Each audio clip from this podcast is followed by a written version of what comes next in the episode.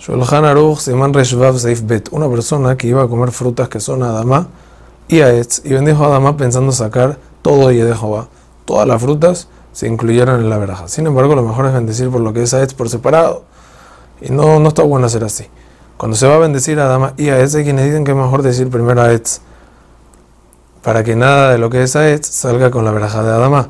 No obstante, más adelante estudiaremos este tema de la verajot con más amplitud. Hazak Ubaruj.